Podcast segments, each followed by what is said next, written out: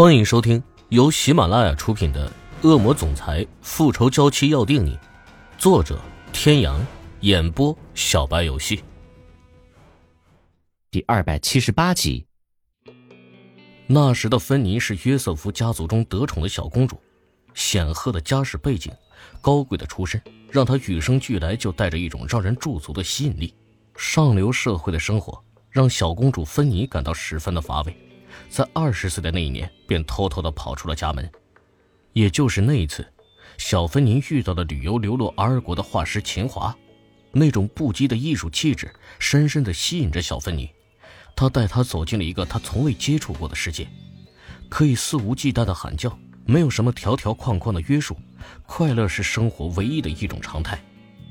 很快，两个人便坠入了爱河。他欣赏他身上那种迷人的优雅，他崇拜他的才华。可是秦华平凡的身份是当时约瑟夫家族所不能接受的，如同所有的狗血剧情中的情节一样，两个人的感情受到了约瑟夫家族极力的打压和阻挠。但幸运的是，最后芬妮还是跟着秦华回了 T 国 Z 市。虽然没有了以往奢华的生活，凭借芬妮和秦华的个人特长，两个人的生活也是有滋有味。芬妮并没有感到失落。反而每一天都过得十分的充实和自由，就像是童话故事中的公主，每一天的生活都充满了幸福的味道。时间一天天的流逝，芬妮意外的获知了自己怀孕的事情，两个人的生活更是锦上添花，一时间沉浸在无比的喜悦之中。天有不测风云，秦华一次意外的昏倒，查出了脑癌晚期，但是并没有告诉芬妮，女儿出事，丈夫病倒。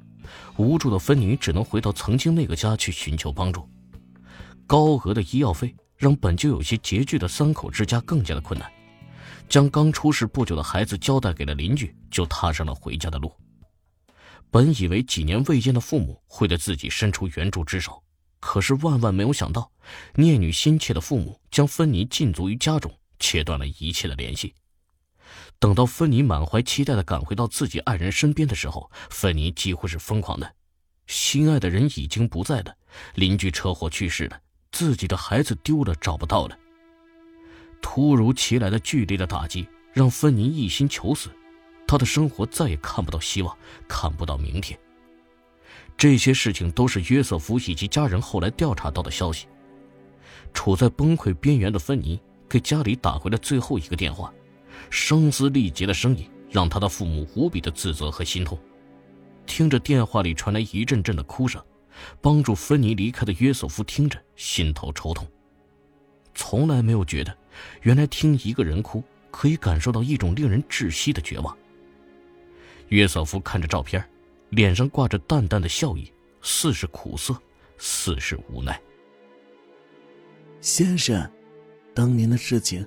已经过去这么多年了，谁对谁错已经说不清了，也没有意义了，您就别想了。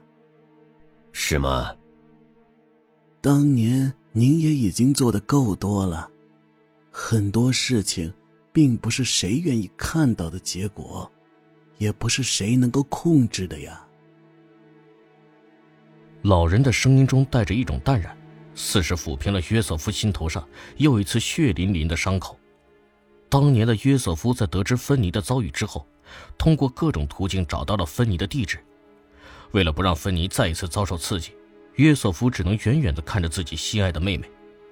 为患上抑郁症的芬妮安排了医生，从医生那儿知道了芬妮十分严重的病情，约瑟夫的心中更是愧疚不已。不得已，用尽了各种理由。让他接受一种突如其来的生活费，后来更是暗中扶持芬妮，一步步走上了国际服装设计的舞台，成为闻名国际的服装设计大师。现在的时尚界，说起服装设计师乔安娜·芬妮·约瑟夫，无人不知，无人不晓。她的存在就如同是神一般存在于时尚界人士的心中，她是时尚的风向标，她是潮流的弄潮儿。后来，芬妮慢慢发现了自己身后的助力，自然也就明白了其中的缘由，但是却从没有回过家一次，就连父母双亲的葬礼，芬妮都没有出席。现在又是我该做些什么的时候了，不是吗？他说的没错，孩子没有任何的错误，都是我们一手造成了现在的局面，为什么要让他去承担后果呢？先生，您我去休息一会儿，好好准备晚餐，好了叫我。坚硬的鞋跟敲击着奢华的地面，声音有些低沉，一如此时约瑟夫的心情，听在耳朵里带着一些说不出的落寂。高大而又精致的罗马柱后，芬妮看着约瑟夫走远的身影，深深的叹了一口气，转身走向了楼上。眼前的房间整体以淡粉色为主，白色的家具与之相衬，多元化蕾丝边的加入，更是让整个房间都透露着一种小女生的俏皮与可爱。桌上的照片是二十多年前的自己，在明媚的阳光下，站在棒球场上。一身米白色的运动装，显得俏皮活泼而又不失纯真。芬妮的唇角勾起淡淡的笑意，那是一抹苦笑，带着几分的羡慕。这种笑容对现在的自己来说是永远不会再有了。坐在典雅的欧式沙发上，看着窗外渐渐西沉的太阳，芬妮的心中染上了一层挥之不去的忧伤。起身，拨打了电话。少夫人，您的电话。嗯，来了，福伯。喂，你好，哪位？福伯赶忙把手机递给了艾琳娜，接过了艾琳娜手里大大小小的保温杯和外带饭盒。芬妮，啊，真的是你呀！知道打来电话的人后，艾琳娜整个人都变得十分的激动，脸上带着孩子般的雀跃。虽然只是有一面之缘，但是。艾琳娜在芬妮身上总能感觉到一种莫名其妙的亲近感。少夫人，饭菜需要保温吗？福伯走到艾琳娜的身边，小声的询问着，手里拿着打包好的饭餐，举了举。